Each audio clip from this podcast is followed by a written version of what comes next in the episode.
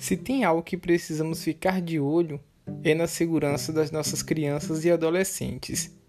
Diz que sim e denuncie qualquer violação de direitos.